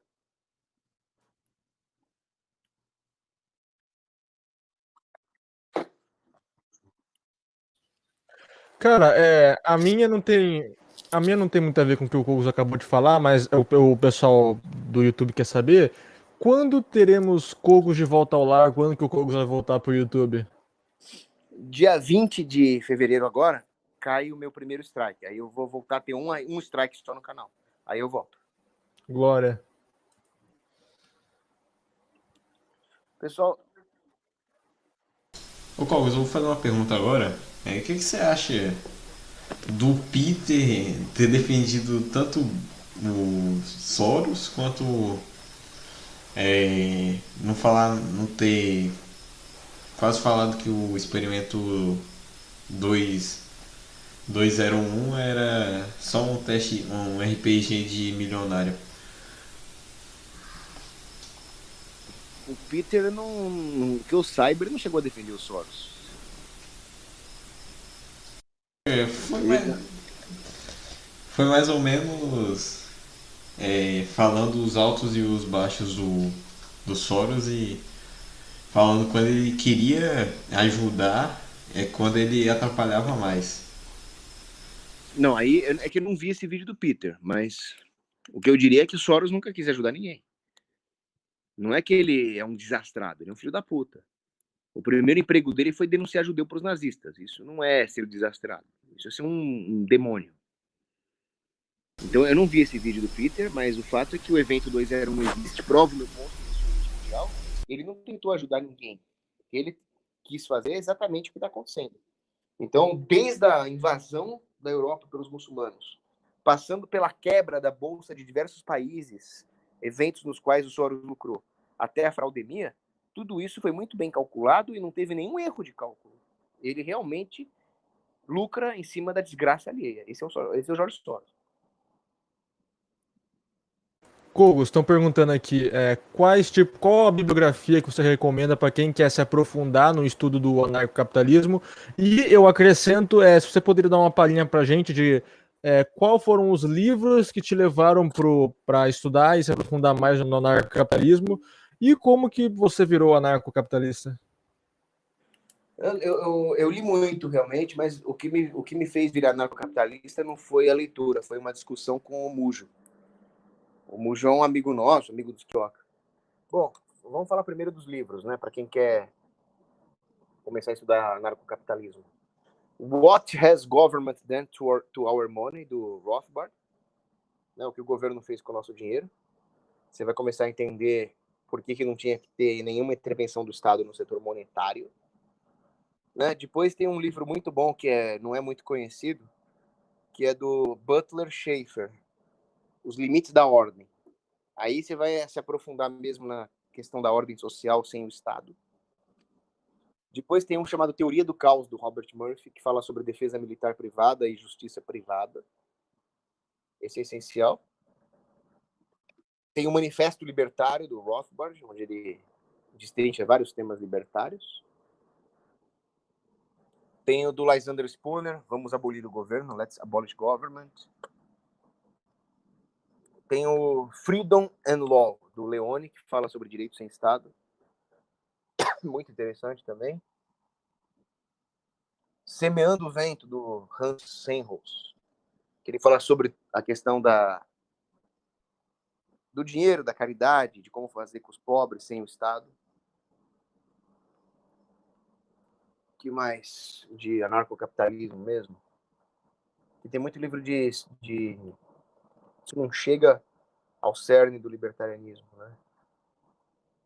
O The Left, The Right and the State, do Leo Rockwell, são uma série de artigos que ele escreveu, metendo pau em, em qualquer posição estatística, de qualquer lado do espectro político. É isso aí.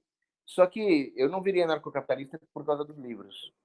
A ideia é a seguinte: eu, antes de ser anarcocapitalista, defendia um night watchman state um estado vigilante noturno. Assim, o Estado não se mete com nada. Ah, a questão de saúde não é meu problema. A educação das crianças não é meu problema. Não é porque pesos e medidas, meio ambiente não é meu problema. Eu só me meto a hora que houver sacanagem, a hora que houver violação de direitos, a hora que houver uma ameaça existencial. Esse, esse era o Estado que eu defendia. Então é vigilância de fronteira, punir bandido e ameaçar os globalistas com arma atômica para eles não encherem o saco. Era esse era o Estado que eu defendia. Eu não era esquerdopata. Só que aí eu tive uma discussão com os Kioka, e os Kioka falaram que eu ainda era socialista. Eu falei, como assim eu sou socialista, cara? Eu defendo um Estado vigilante noturno mínimo. Eu sou, eu sou um socialista? É, você está defendendo um monopólio estatal e uma forma de produção socialista justamente naquilo que você mesmo considera o mais importante, que é a defesa e a justiça. Eu falei, não, não é possível que eu seja um socialista. Aí ele me recomendou uma série de livros, e eu li, e eu acabei entendendo os mecanismos de defesa privada, de justiça privada. Só que eu ainda não era um anarcocapitalista porque me restava um, único, um ponto, que era a punição dos bandidos. Oi? Não, estrada, estrada é tranquilo. Você, você vê a produção histórica de estradas, por onde elas têm que passar, elas têm que ser precificadas pelo mercado. Estrada não era o meu problema. O meu problema era a punição de bandido.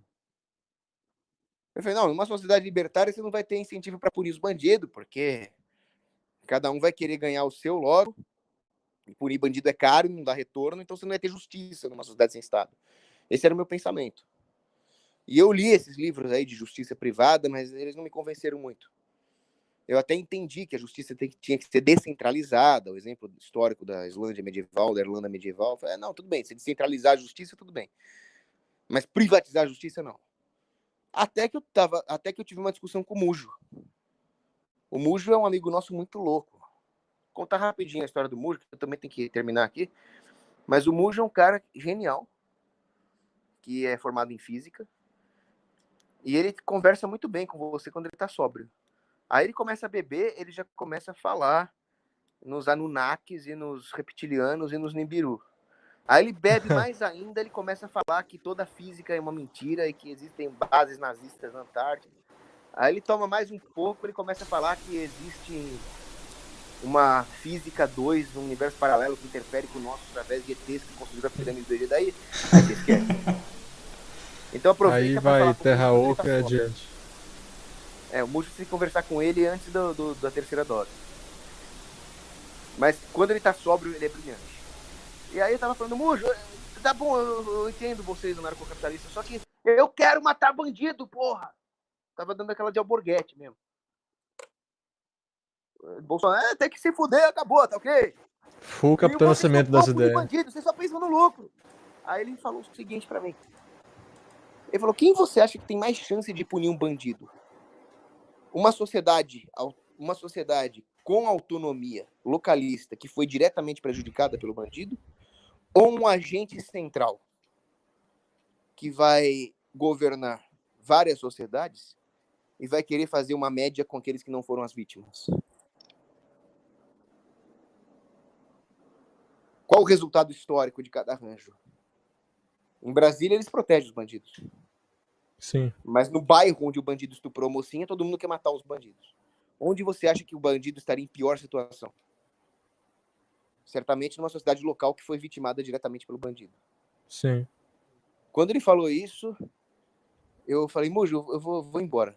E aí eu, eu fui para olhar as estrelas no céu e eu falei, eu sou um anarcocapitalista. E depois eu liguei pro Mojo e falei, Mojo, você me convenceu. Caraca. Bem, eu daqui a pouco vou ter que dormir, mas beleza. Vou- vamos abrir aqui para as últimas perguntas aí que vocês. Quer fazer uma, uma pergunta, Aquiles? Não, não, pode. Pode seguir eu pro chat. Rafux? O, Mu- o Mojo, pra vocês terem uma ideia, ele é uma versão anarcocapitalista do Mencius Moldbug. Imagina o Mencius Moldbug anarquista, é o Mojo. Cara, esse Mojo parece uma versão do Loen anarcocapitalista, velho. Não sei se você conhece. Ele tem um podcast engraçadíssimo. Conheço. É que o Mujo não é tão extrovertido, né? Ah. V- Vamos agora abrir as perguntas do chat. Galera, comentem. Beleza. Aqui, ó. Como que o, um ancapistão lidaria com a guerra? Tipo, vamos supor, um. Se é, a gente tivesse, tipo, uma, entre aspas, nação ANCAP para lutar agora contra a China. É, como que iria ser? Ah, existem várias soluções para defesa privada. Então, eu imagino que cada bairro teria uma unidade militar compatível com a cultura daquele bairro. Então, por exemplo, no sul, onde você tem os pampeanos lá, certamente eles seriam especialistas em cavalaria. Então, um lugar do sul ali, como a Serra Gaúcha, ou cidades ali, elas teriam um, um regimento de carros de combate que elas contratam para a própria segurança. Existem outros lugares que são mais litorâneos, eles dariam bons fuzileiros navais ou, ou marinheiros. E assim por diante. Essa seria a segurança local deles. Mas como nós sabemos que isso não é suficiente para lidar com a China, essas cidades fariam acordos de aliança militar umas com as outras. E eles teriam já previsto pelas seguradoras, pelas empresas privadas de defesa e por elites naturais militares que surgiriam para gerenciar esses contratos, eles teriam uma ordem de batalha já prevista em caso de guerra com uma grande potência. Então, se uma cidade protegida por três tanques, no caso de uma ameaça maior, ela se juntaria com tanques de cidades vizinhas e formaria um- uma divisão blindada, por exemplo.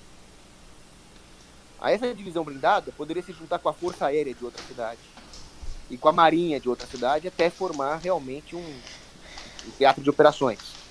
E aí eles guerreiriam com a China. Agora, a China teria muito problema em lidar com um exército assim, porque cada unidade militar não é regida por um, não é formada, preparada por um burocrata central, mas ela conhece bem o terreno. A China teria muito problema em invadir um território assim. A doutrina militar, ela seria ela teria alguma, algum grau de padronização para não dar confusão entre os exércitos aliados, mas ao mesmo tempo ela seria muito flexível. Então a inteligência chinesa dificilmente saberia exatamente como cada localidade se comportaria numa guerra, porque a doutrina militar seria muito plástica, flexível e variável. Ou seja, a China ia enfrentar um inimigo formidável. Sem Estado, nós teremos mais tecnologia, mais produção industrial, mais comunicações. E o resultado seria que a China enfrentaria um, o que há de melhor na guerrilha com o que há de melhor nos exércitos convencionais. Um misto de população armada, empresa privada de defesa, milícia local, exércitos permanentes contratados que recebessem doações cívicas. Seria uma mistureba tão louca que a China não saberia exatamente como ela lidar. Então ela, ela ia perder, tipo. Ela ia perder.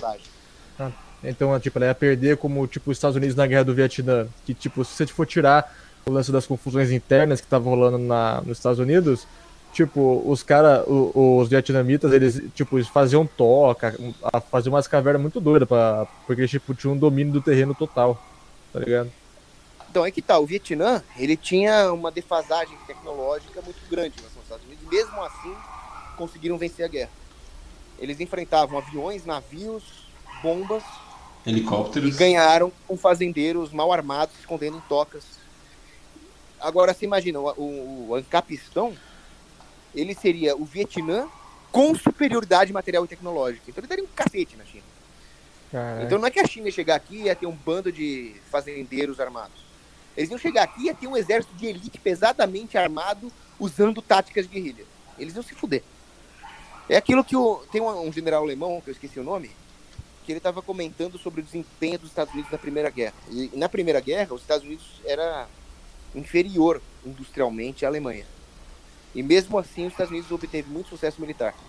E aí ele explicou o seguinte: os quartéis americanos, comparado à tradição militar prussiana, são uma bagunça. E a guerra é uma bagunça. Então os americanos já estavam preparados para isso. O ancapistão seria mais adequado à realidade de uma guerra do que um exército estatal burocraticamente administrado. Caraca, incrível. A galera aqui no A galera aqui no chat está perguntando qual é a diferença do seu do kogosianismo para o libertarianismo tradicionalista penialista. PNA-lista? A diferença básica é que eu sou um conservador católico antes de ser um libertário e eu vejo o libertarianismo como uma forma de alcançar uma sociedade conservadora cristã. Já o libertário PNAlista, ele é um libertário antes de ser um conservador, o Hoppa, por exemplo, ele vê o conservadorismo como uma boa forma de chegar numa sociedade libertária. Essa é a diferença. Na prática é muito pouco. É Na aquela prática, até você conversa com um cara que defende o PNA, você fala, pô, mas você não roubaria uma moto para salvar o mundo da destruição? Aí ele vai responder, ah, eu roubaria, mas eu tô eticamente errado. Eu tô moralmente certo e eticamente errado. E eu diria que essa contradição não existe. Se é correto roubar uma moto para salvar o mundo, é correto roubar uma moto para salvar o mundo. Então eu não sou penalista de uma vez. É tipo aquele mas artigo do Olavo. É tipo aquele artigo do Olavo que ele fala por que, que ele não é um liberal é, que a diferença básica é, entre o conservador e o liberal é que o liberal ele quer é, que, que uma sociedade bem organizada é, moralmente, economicamente, para atingir um perfeito livre mercado. O conservador ele quer tipo um livre mercado para atingir uma sociedade é, entre aspas melhorzinha, ou menos pior. É bem isso. Mas eu sou eu sou conservador. Eu quero um livre mercado para chegar a uma sociedade virtuosa e não e não Ah, sim. Sim, sim. Tem uma perfeita aqui que é sobre. É mais é, de teologia, sobre a opinião do Cogos é, sobre o Concílio Vaticano II e da visão do Papa Leão XIII sobre o Estado. Tá, o Vaticano II para mim é uma seita cismática, não é igreja de verdade. O que aconteceu no Vaticano II foi uma infiltração maçônica e protestante para realmente destruir a Igreja Católica através de abusos litúrgicos, perda da tradição litúrgica, erros teológicos graves e não foi e não aconteceu de uma vez. Eles introduziram o veneno e aquilo foi adquirindo proporções maiores. É assim que eu vejo o Concílio Vaticano II. Até um tempo atrás eu defendia a hermenêutica da continuidade do Papa Bento XVI. Mas aquilo, se eles são cismáticos, não tem como continuar nada de bom a partir daquilo. Eles não são mais igreja católica. A igreja católica, obviamente, existe. É o corpo místico de Cristo, ela não vai deixar de existir e as portas do inferno não vão prevalecer. Mas o Concílio Vaticano II não é a igreja católica, é uma seita cismática. E a outra pergunta foi sobre a visão do Papa Leão XIII sobre o Estado. Então, eu discordo do Papa Leão XIII. A Hero Novaro? Papa... Oi? Ah, tá falando da Hero Novaro? Da renovaram, concordo.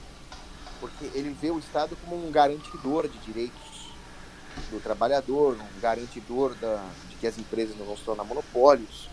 E eu acho que o Papa Leão XIII comete erros conceituais em economia. Mas a igreja é infalível em assuntos de fé e de moral. Só que ela não é infalível em assuntos econômicos, ou de computação gráfica, ou de culinária. A igreja é infalível em fé e moral. E tudo que Leão XIII fala sobre o objetivo moral está correto. Realmente eu também não quero que haja monopólios, eu não quero que o trabalhador seja explorado. Então, em termos morais, nós estamos alinhados e o Papa Leão XIII é infalível. Só que o meio econômico que o Papa Leão XIII propõe está conceitualmente errado porque ele não é infalível em economia, só isso. Ok. Tem mais pergunta aí? Não, cara, acho que já dá pra encerrar. Acho que deu um bom tempo de pod, mano. Eu só, só não alongo mais isso pra bater meia-noite, porque eu tenho que, que dormir direito, que ontem, pô, fazendo a live de 6 às 8 e, até às 9, depois de 9 até as on- até meia-noite editando a live, foi uma desgrama. Ah, tranquilo. Ô, ô, ô Kogo, você quer fazer algum jabá seu? Na verdade, eu, eu já tenho tudo es- prescrito. Kogo, você tá, tá ouvindo? Tô ouvindo. Ah, já estamos encerrando a live. Você quer fazer algum jabá, alguma coisa assim? Bom, eu quero primeiro agradecer a todos vocês pela oportunidade de fazer a live.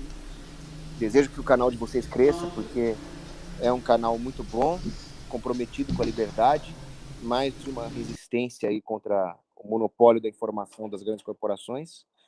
Eu quero agradecer os espectadores por nos ouvirem, por, por dar essa chance para as vozes libertárias desse país, em vez de ficar assistindo porcaria na TV.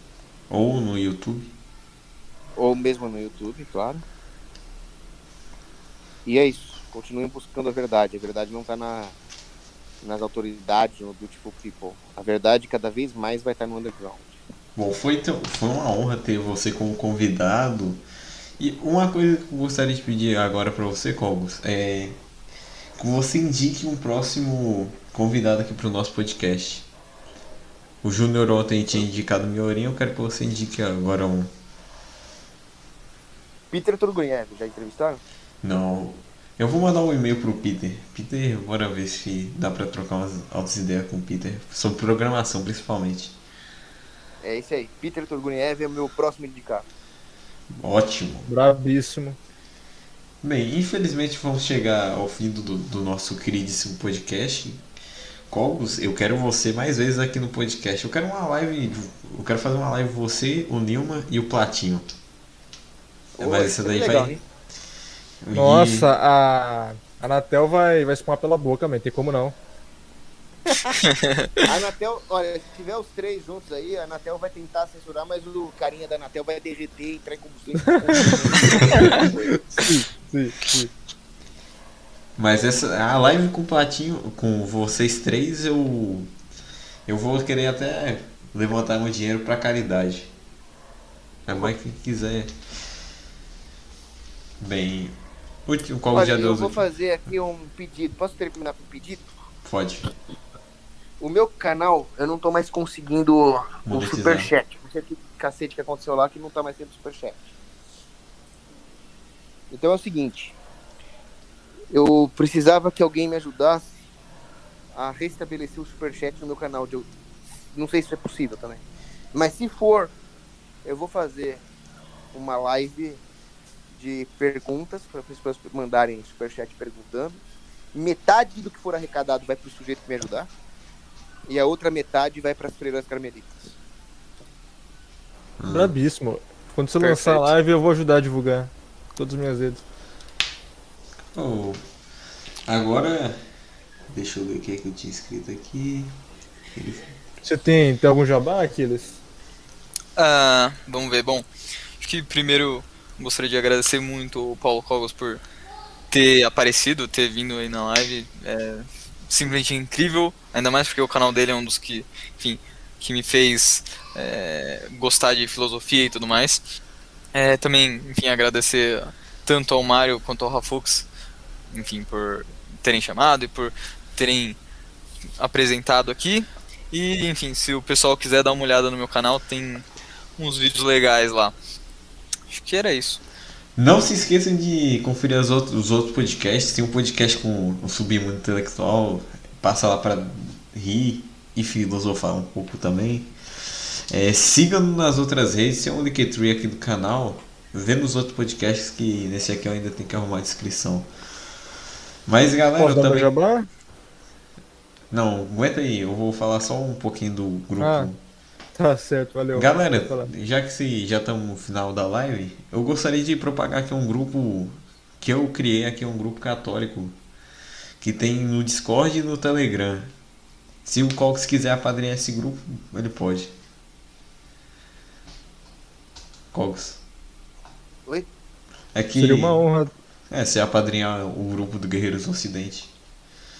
Ah, eu fico honrado com o convite. Como é que eu faço pra padrinhar? Aí você fala assim, esse vão nesse grupo aí que que ele tem Cara, um aval.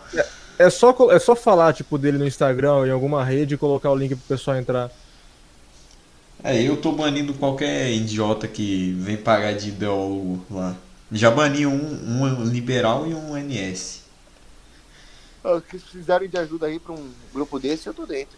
Mas Se você quiser até mesmo participar daquele grupo, eu te mando o link no direct. É que eu- não tenho nem Discord nem Telegram, mas. Aí você tá dando seus dados pro Zuckerberg? Pois é, eu preciso ser um pouco mais agorista tecnologicamente. É. Hoje não abri. Mas eu posso dar. Posso fazer meu jabá aqui pra encerrar? Não, É. o meu jabá seria. É, vejam os outros parceiros e um, um fiquem com Deus e um forte abraço. Vai, fala aí agora, seu Rafux. Ah, ah tá. Eu, pra quem não sabe, eu tenho um canal no YouTube. Eu tento é, explicar é, coisas difíceis com shitpost. Praticamente eu sou um code hack que edita bem. É, piadas à parte, todo mundo sabe que code hack é amigo meu.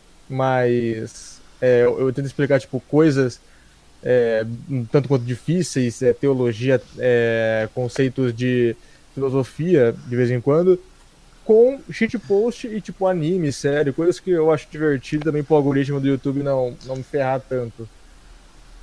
É, Rafux, R-A-F-U-X, primeiro canal que aparece na busca. E é isso. É. Ô Cogos, Oi? é, se prepare para os próximos podcasts que amanhã, amanhã tem podcast massa. Se você quiser dar uma comentada lá só para animar a galera, que o próximo podcast é com o Nilma. vamos, vamos, vamos animar. Por falar em pod, é, não sei se já acabou a transmissão, mas. Não, não acabou. Ah, então quando acabar depois eu falo. Beleza. Então, galera, fiquem com Deus e um forte abraço. Um abraço, fique com Deus, amém. Acabou Falou. e encerrou.